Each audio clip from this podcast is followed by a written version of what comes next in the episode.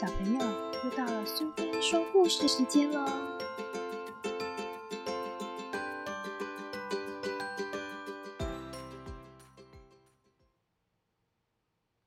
今天我们要讲的故事是《奇先生和妙小姐》系列里的《开心先生》。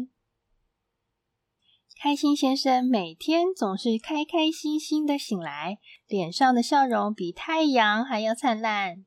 不骗你。开心先生绝对是你所见过最开心的人了，但是他却有一个秘密，让他难过的说不出口。这个秘密除了他之外，没有人知道。开心先生不论何时总是带着微笑，从一大早吃早餐开始，一直到晚上的洗澡时间，开心先生脸上总是挂着弯弯的笑容。即使是下雨天，他还是觉得很开心。太阳公公出来的晴朗天气，你可以看见他的笑容，甚至比太阳公公更亮、更阳光。只要有他在身边，大家就自然而然变得很开心。他经过的地方，甚至连花儿都会露出笑容。趣味先生看到他，会觉得加倍开心。做出来的鬼脸也比平常有趣好几倍，逗得开心先生哈哈大笑。有一天，开心先生出去散步，在路上遇见了虚荣小姐。开心先生对虚荣小姐露出了开心的笑容。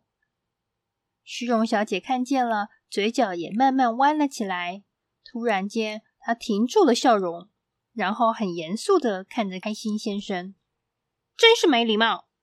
虚荣小姐说：“先生，难道你不知道见到女士的时候应该脱帽表示敬意吗？”开心先生听了，生平第一次，他脸上的笑容消失了，他觉得很不好意思，两个脸颊变得红彤彤的。虚荣小姐严厉的指责他说：“你真该觉得羞愧，还不赶快把帽子脱下来！”开心先生的脸更红了。他说：“我觉得很丢脸，脱了帽子我就变得很丑，丑的连我自己看了都难过。”真的吗？虚荣小姐开始觉得好奇了。那我看看。开心先生满心不愿的慢慢慢慢掀起他的帽子，他的秘密就要被发现了。开心先生整个头顶一片光秃秃的，只剩下三根头发。你就是怕这件事情让别人知道吗？虚荣小姐说：“根本没必要，大家喜欢的是你像阳光般灿烂的笑容，才不在乎你头上有几根头发。”然后虚荣小姐对他微微笑，帮他打气。于是开心先生也跟着露出了笑容。从此以后，再也没有什么难过的事情能够让开心先生停止笑容了。